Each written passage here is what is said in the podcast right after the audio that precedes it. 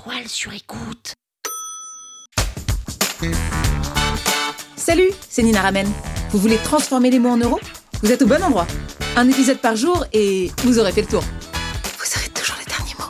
Power Angels.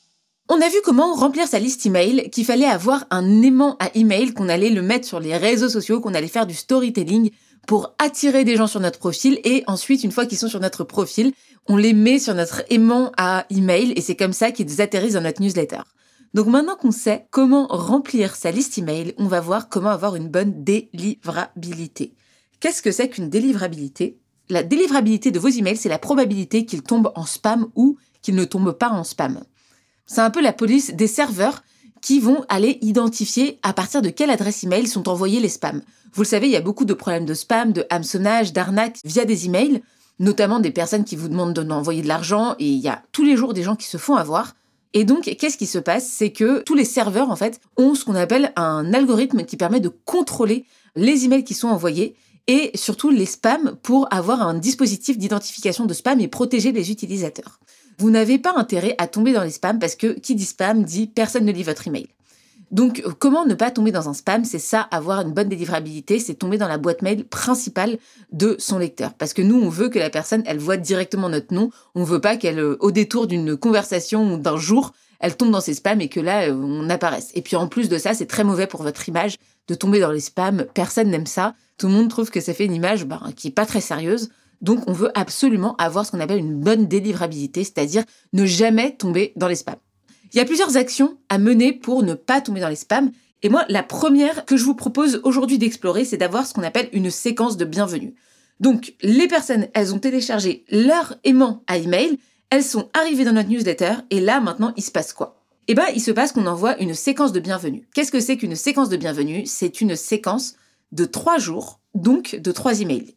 Moi, j'envoie un email par jour pendant trois jours pour accueillir la personne. C'est un peu comme quand la personne, elle vient chez vous, vous l'accueillez, vous lui dites bonjour, vous lui proposez à boire, vous faites en sorte qu'elle soit bien et qu'elle puisse se sentir à l'aise à 100%, qu'elle soit en sécurité. Et ben là, c'est exactement la même chose dans la séquence de bienvenue. Ces trois emails qui ont pour objectif de mettre la personne en confiance. Je vais vous détailler, moi, le contenu de chacun de ces emails, donc un email par jour pendant trois jours. Le premier email, je me contente de me présenter. Je donne trois éléments sur moi, ce que je fais aujourd'hui, comment j'en suis arrivé là, et je donne une anecdote. Donc ce que je fais aujourd'hui, j'enseigne l'écriture de vente. Comment j'en suis arrivée là? Eh ben, euh, c'était pas du tout gagné parce qu'à la base j'étais dyslexique et donc j'ai beaucoup travaillé là-dessus et beaucoup travaillé mon écriture de vente. Et aujourd'hui, bah, j'ai fait des pages de vente qui ont fait des milliers d'euros et en termes de chiffre d'affaires, j'ai une newsletter qui a énormément d'abonnés et j'ai 40 000 personnes sur LinkedIn. Et la dernière chose, c'est un fait assez amusant sur moi, c'est que je ne sais pas faire de vélo. Donc si vous abonnez à ma newsletter, qui s'appelle Deviens génial en copywriting, vous allez recevoir ce premier email avec ces trois éléments sur moi. Et moi, j'en profite à la fin pour poser une question. Je pose la question, pourquoi tu t'es inscrit? Quel est ton objectif business? Et raconte-moi une anecdote sur toi. Et qu'est-ce qui se passe? Eh ben, les gens, ils nous répondent. Ils me répondent. Et ça, on adore. On adore pourquoi? Parce que le serveur, il va identifier que vous n'êtes pas un spam, parce que vous allez créer de l'échange. Et quand vous créez de l'échange, la personne, elle va vous mettre dans sa boîte mail qu'on appelle la boîte mail principale, vous allez créer de l'interaction, et ben l'algorithme va vous détecter comme étant plutôt un email ami et pas un email hostile, ennemi et dangereux. Donc première étape de cette séquence email, je me présente et je fais en sorte que les gens répondent. Deuxième étape, pour ceux qui ne m'ont pas répondu, je leur dis "Hé, salut, au fait, il y a grande chance pour que je sois dans ta boîte mail promotion. Donc qu'est-ce que c'est que la boîte mail promotion? C'est ni la boîte mail spam ni la boîte mail principale, c'est une boîte mail je ne sais pas si vous avez déjà vu sur votre Gmail, vous avez vu qu'il y a un onglet promotion. Bon, bah, c'est l'onglet où il y a toutes les newsletters qui tombent par défaut et que Gmail a mis en place. Donc moi, je leur dis, sors-moi de ton onglet promotion, mets-moi dans ta boîte mail principale, comme ça tu seras sûr d'avoir toutes les informations. Et je leur mets même une petite capture d'écran qui leur permet de comprendre comment m'ajouter à leur boîte mail. Il y a vraiment cette notion d'accompagner la personne, de lui expliquer que voilà, je suis pas dans sa boîte mail principale et même de faire une capture d'écran on surestime toujours le niveau des personnes qu'on a en face de nous. Parfois, les gens, ils savent pas forcément comment mettre des emails en boîte mail principale. Ils veulent le faire, mais juste, ils le savent pas, donc faut leur expliquer. Donc, ce deuxième email a vraiment pour objectif de travailler sur ce qu'on appelle la délivrabilité et de tomber sur la boîte mail principale. Et ensuite, j'attaque le troisième email, donc le troisième jour, et là, je donne du contenu gratuit, 100% gratuit. Moi, je donne 47 ressources dédiées au copywriting. Donc, c'est 47 ressources qui sont 100% gratuites que les gens peuvent consulter. Et donc là, il y a un espèce d'effet waouh en termes de valeur ajoutée, de contenu. Les gens, ils sont hyper contents parce qu'ils se disent, mais waouh, je la connais même pas, ça fait trois jours que je la connais, elle a même pas essayé de me vendre quelque chose, et en plus de ça, elle me donne des choses gratuites que je peux consulter qui vont m'aider à progresser.